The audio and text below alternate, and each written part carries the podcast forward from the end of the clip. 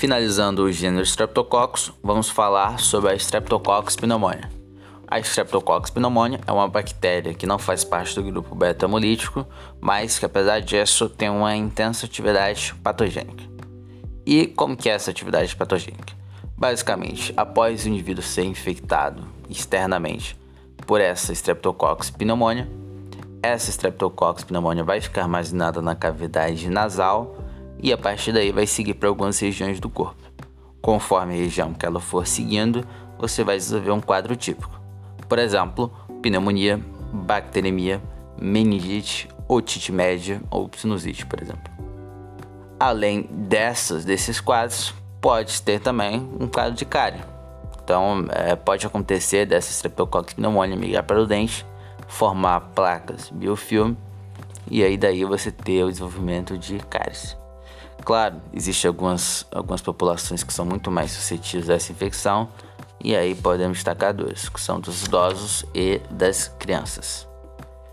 Toda vez que a gente pensa nos efeitos malignos por, por qualquer bactéria, é muito importante a gente tentar associar isso com os fatores de virulência. No caso da Streptococcus pneumoniae, podemos destacar três principais, né, três grupos de fatores de virulência e aí, por exemplo, no grupo da cápsula, a gente pode destacar os polissacarídeos, os diferentes polissacarídeos presentes nessa cápsula, que por sinal é o principal fator de virulência da Streptococcus pneumoniae. Quanto à parede, que é um outro grupo, podemos destacar a presença da substância ácido teicoico, substância C e substância F. E quanto às proteínas, é legal a gente destacar alguns fatores de virulência, como por exemplo uma hialuronidase, pneumolizina, IgA protease, PSPA, PSA, entre outros. Por exemplo, é, a PSPA e a PSA são proteínas que estão ligadas na função de adesão. Então, todos esses fatores que eu citei e alguns outros que eu acabei não conseguindo citar, já que são diversos, são fatores relacionados à virulência dessa bactéria. Bom, e por que que essas proteínas, né, ou até as substâncias do dispareio de cápsulas são prejudiciais? Porque o principal problema dessa, dessa Streptococcus pneumoniae é que a resposta inflamatória é que causa isso tudo. É uma situação muito parecida com a do Covid. Então, por exemplo, algumas substâncias como o ácido teicoico, é, peptidoglicano, pneumoluzinas, quando chegadas lá no corpo, o corpo vai acabar criando resposta inflamatória contra isso. Consequentemente, essa resposta inflamatória que vai causar esses efeitos da, da Streptococcus pneumoniae. Por isso que essas substâncias elas são fatores de virulência. Bom, diante disso é importante a gente pensar em tratamento. Como que é feito o tratamento dessa Streptococcus pneumoniae? Bom, como a Streptococcus pneumoniae tem mostrado uma certa resistência à penicilina, dependendo da região e dos dados dessa resistência no local, o aconselhável é não dar penicilina. Caso o local não tenha resistência a essa penicilina, você pode dar penicilina, mas caso tenha, é, o interessante é você, na verdade, oferecer algumas outras opções.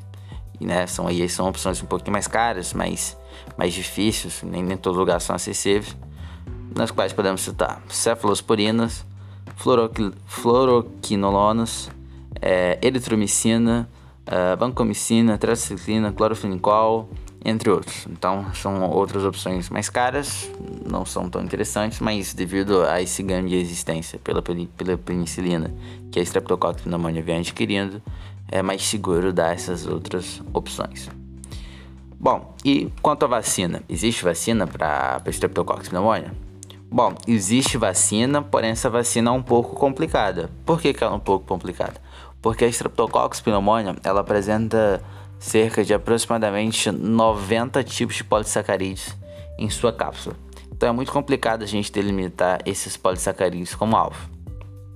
Diante disso, houve uma evolução dessas vacinas, que inicialmente era só focado nesses polissacarídeos, e aí você tinha uma certa limitação.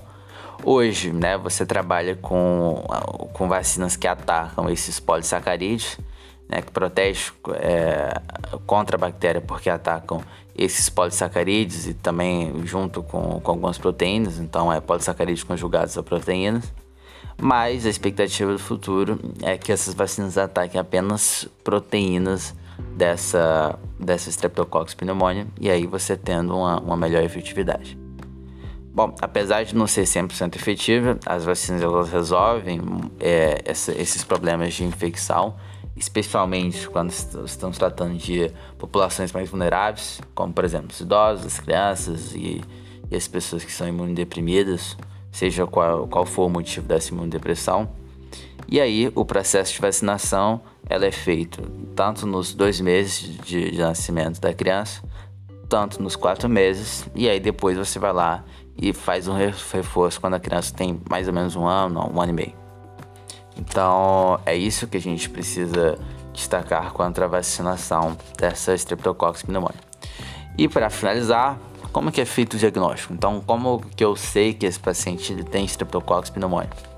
O diagnóstico pode ser feito tanto por teste de identificação, né, que são testes mais modernos, como por exemplo o PCR. Também pode ser feito com aquele teste mais tradicional, laboratorial, onde você identifica a bactéria, então é esse, esse, esse teste microbiológico. E só de curiosidade, como é que você identifica essa bactéria? Você tem que estar em um meio rico de CO2, então um meio atmosférico rico de CO2. Você vai colocar essa bactéria em um meio nutritivo, como por exemplo H-sangue ou H-chocolate, e a partir daí você vai fazendo aqueles testes e né, selecionando se poderia ser ou não a Streptococcus pneumoniae. Quanto a essa retirada da Streptococcus pneumoniae no corpo, você vai tirar, por exemplo, do líquor, então você vai tirar amostras de líquor e ver se se tem Streptococcus pneumoniae. Você pode tirar do sangue, de alguns aspirados ou até do, do próprio escarro do paciente, tá? Quanto ao diagnóstico da Streptococcus pneumoniae, a gente tem uma, um, um, caso interessante é que nós temos métodos rápidos. Então você consegue hoje diagnosticar Streptococcus pneumoniae por meio de métodos rápidos. E aí é esse mesmo processo, você vai tirar o líquido, a urina ou sangue, e aí você vai, né, conforme o método rápido que, que existe no, na unidade hospitalar, você vai conseguir saber se é ou não Streptococcus pneumoniae. Bom, dessa forma finalizamos os gêneros Streptococcus.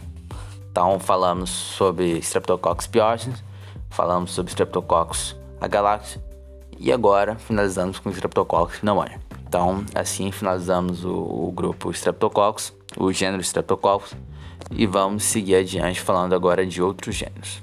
Vejo vocês nos próximos podcasts. Até mais.